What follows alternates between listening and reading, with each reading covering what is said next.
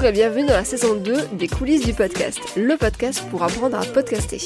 Je suis Anastasia De Santis, la créatrice du podcast De Vraie Vie et fondatrice de Podcast Stories, un accompagnement individuel et collectif pour les indépendants, freelance et passionnés pour créer et développer leur podcast. Et moi, je suis Mélanie Young, la créatrice du podcast Melting Pot et fondatrice de Bonjour Podcast, société de formation et de production de podcasts pour particuliers et entreprises. Toutes les deux semaines, on se retrouve par ici pour vous aider, professionnels indépendants, particuliers passionnés de podcasts, pour apprendre à créer votre propre podcast à travers chroniques et interviews de podcasteuses et podcasteurs aguerris. Alors, c'est parti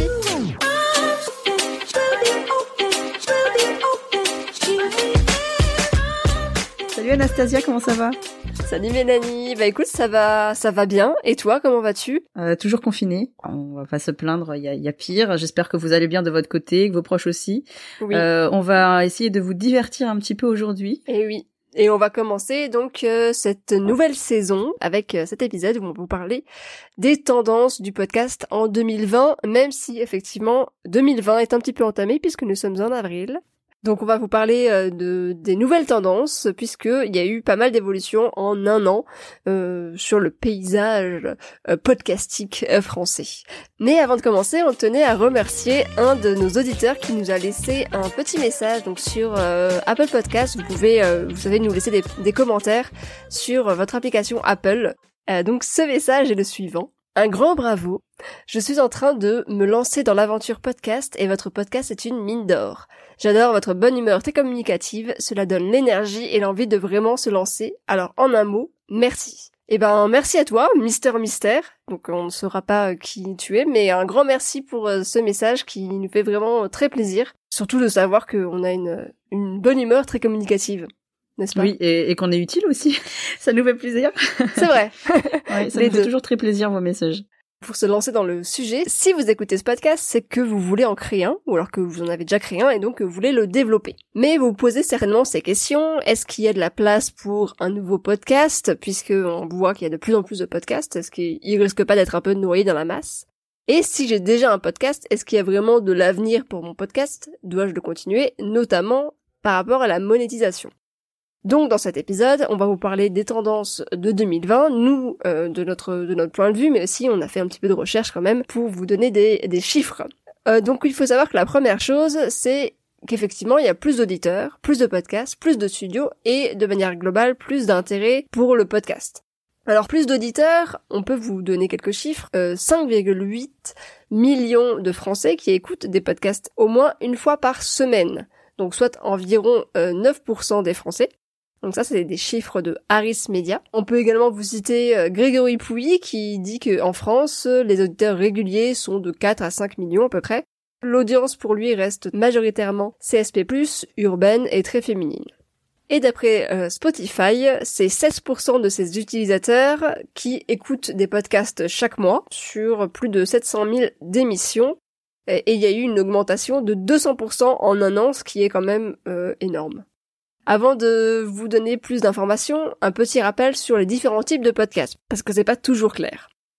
Donc il existe le replay radio, qui aujourd'hui prend beaucoup de place. Donc ça va être euh, des replays d'émissions radio, comme euh, son nom l'indique. Il y a également des podcasts créés par des studios de production pour euh, Sibel, Gimlet, Spotify. Et enfin, il y a les podcasts créés par des indépendants. Donc dans ce podcast, euh, c'est ce dont on parle le plus, mais finalement c'est pas forcément ce qui revient le plus dans le monde du podcast. En tout cas, ce qui est le plus mis en avant, malheureusement.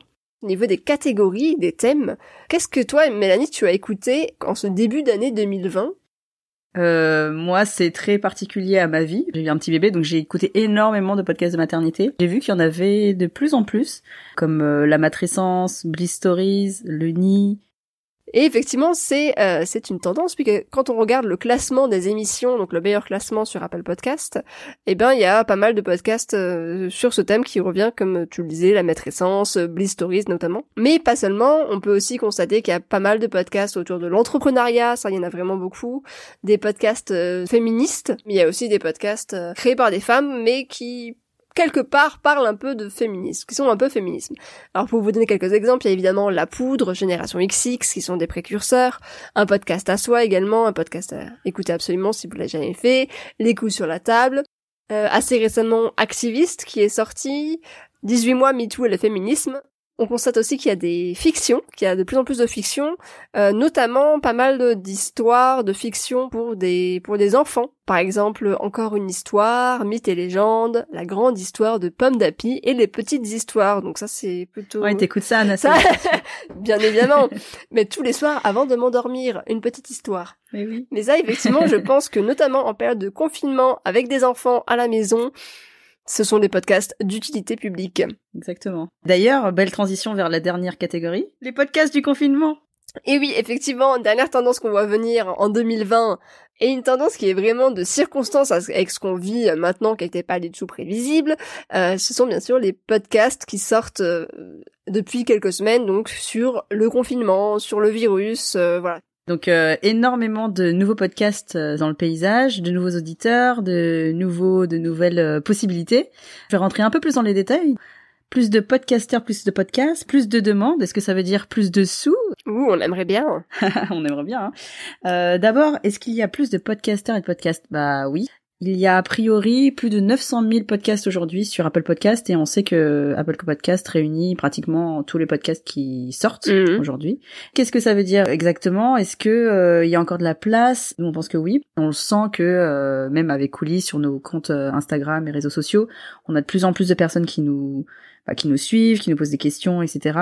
Et les studios aussi commencent à proposer des offres de plus en plus nombreuses. Avant, il y avait que quelques podcasts. Maintenant, ils ont une offre de podcasts de plus en plus fournie. D'ailleurs, Charlotte Pudowski de Louis Media, une cofondatrice de Louis Media que tu avais interrogé Anastasia au Paris Podcast Festival, nous confirme ça. Louis Media existe depuis plus d'un an aujourd'hui. Quelles évolutions est-ce que tu as remarquées depuis euh, son lancement? Alors nous, euh, à l'intérieur de Louis, ça fait presque deux ans, donc les évolutions, c'est qu'on a beaucoup plus de podcasts, beaucoup plus d'audience, beaucoup plus de notoriété, ça c'est incontestable. Et puis après, le marché euh, s'est structuré, il y a de plus en plus euh, d'acteurs, de plus en plus de compétition, mais aussi du coup de plus en plus d'innovation dans le contenu, de propositions éditoriales fortes. Comment est-ce que tu vois le développement du podcast en 2020 Bah, je pense que ça va continuer à se structurer euh, sur la sur le plan business. On a vu qu'il y avait des plateformes qui avaient émergé cette année, euh, Magellan, Sibel, Spotify met énormément d'argent euh, sur euh, sur le contenu. Aux États-Unis, il y a Luminary qui qui s'est aussi lancé comme plateforme. Donc je pense que ces plateformes-là vont essayer de continuer de grandir et peut-être qu'il y a un acteur je sais pas lequel qui va prendre euh, une place importante. Euh, et après, du, du côté euh, des contenus, je pense qu'il va y avoir de plus en plus d'offres, de plus en plus euh, riches et de plus en plus euh, de, de plus en plus grande qualité. En fait, c'est ça exactement. Il y a plus en plus de podcasts, mais la différence de il y a un an, c'est qu'ils vont être euh, de plus grande qualité et les auditeurs et auditrices, je pense, vont être de plus en plus exigeants en termes de qualité de son et aussi en termes de contenu. Parce que comme avant, il y en avait peu, on pouvait euh, se permettre d'écouter et de créer même des podcasts sans grande qualité sonore. Euh, plus il va y en avoir et plus on va être exigeant dans celui qu'on va choisir parce que notre temps d'écoute n'est pas infini. Mm. Et ça va s'enrichir, mais ça va être plus exigeant, je pense. Je sais pas ce que Oui. t'en penses, Anastasia. Puis je pense que les auditeurs s'habituent aussi à une, à une certaine qualité. J'ai vu une étude, en gros c'est 50-50, donc 50% des gens vraiment s'attendent à avoir une bonne qualité sonore, on va dire, et 50% des gens pourraient écouter un podcast avec une qualité sonore moins bonne si le contenu est bon. C'est vrai que c'est intéressant. Pour mettre toutes les chances de votre côté, si vous créez un podcast, mieux vaut avoir une bonne qualité sonore Et, du contenu. un bon contenu. Exactement. bien sûr.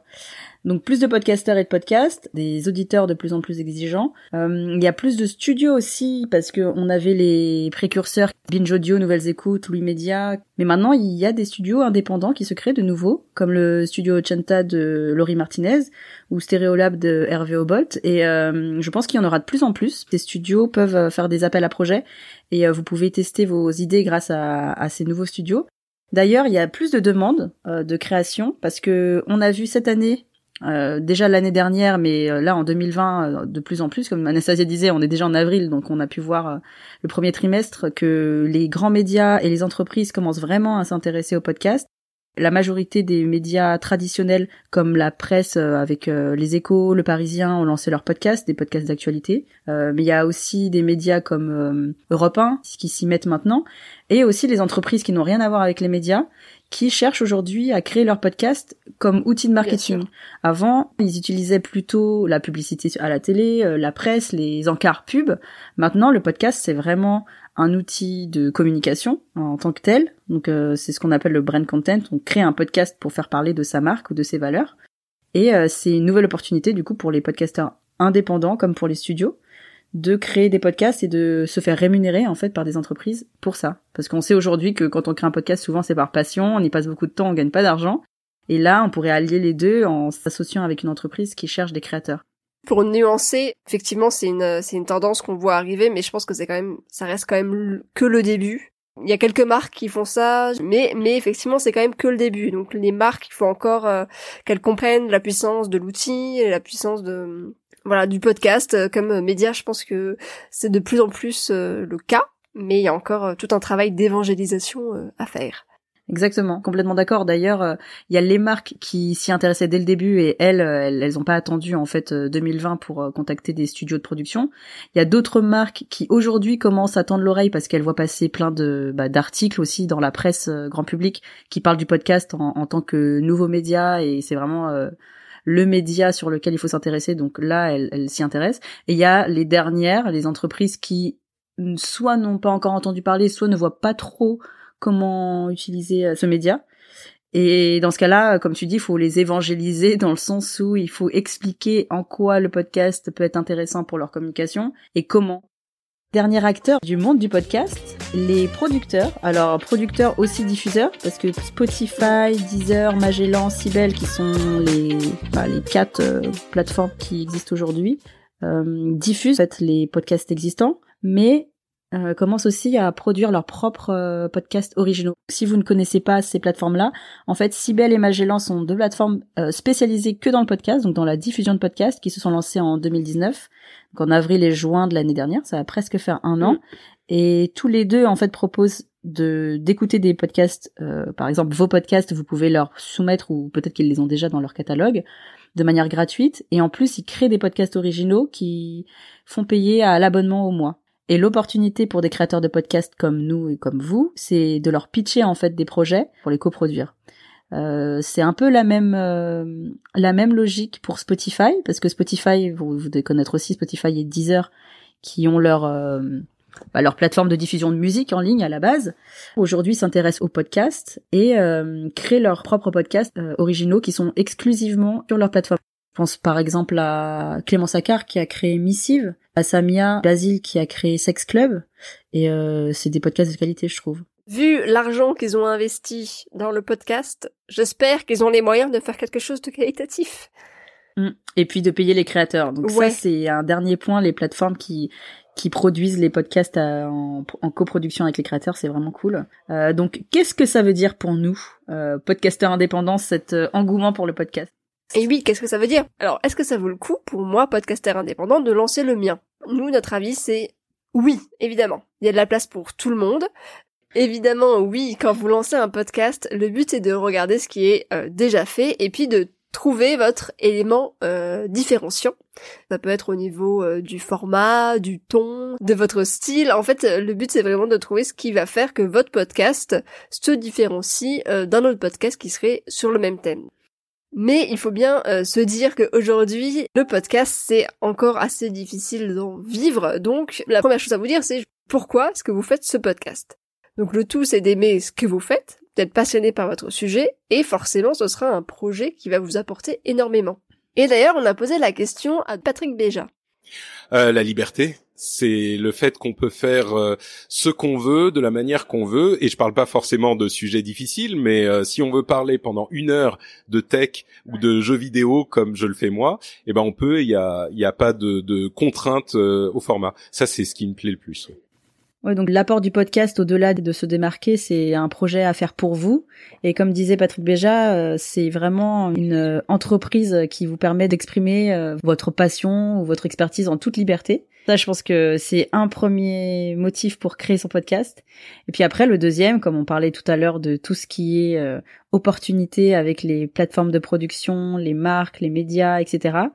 Eh bien, pourquoi pas monétiser votre travail euh, qui est un travail de passion à la base avec ces plateformes-là, parce qu'avec l'engouement en 2020 pour le podcast, ça peut être intéressant en fait euh, de créer votre podcast pour vous et ensuite, pourquoi pas démarcher pour se professionnaliser. En résumé, les tendances pour 2020, c'est ce qui a commencé à poindre en 2019, c'est-à-dire un grand engouement à travers euh, les médias, la presse, les marques et les auditeurs et des nouveaux producteurs de podcasts.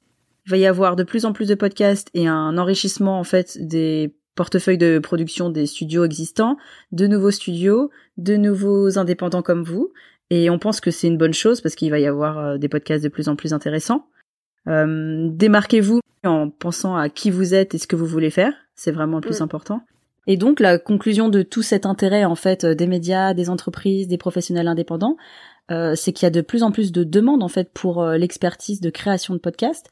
Et donc pourquoi pas monétiser votre expertise si vous savez créer un podcast ou si vous avez déjà créé un podcast et qu'il a des audiences parce qu'il pourrait intéresser certaines régies pub ou des sponsors. Ça, on en parlera dans un épisode pour la monétisation effectivement il y a, y a beaucoup de choses qui se passent au niveau du podcast, ce qui veut dire qu'on en parle de plus en plus dans les médias euh, et euh, on vous fera un épisode spécial monétisation, enfin même plusieurs épisodes spécial monétisation pour essayer de mieux comprendre ce qui se passe et comment est-ce que nous, en tant que podcasteurs indépendants, on peut aussi eh ben prendre notre petite part euh, du gâteau.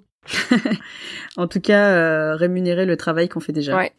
On espère que ça vous encourage à créer votre podcast. Pas parce qu'il y en a plein, et même sur le même sujet, que vous ne devez pas créer le vôtre. Par contre, ne piquez pas euh, le nom euh, ou le concept des autres. Euh, faites votre propre création, et c'est sûr que ça sera, ça sera hyper gratifiant pour vous. On a hâte d'écouter vos podcasts.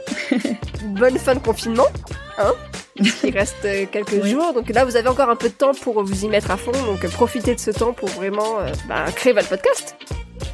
Bonne journée. À bientôt. À bientôt. Bisous.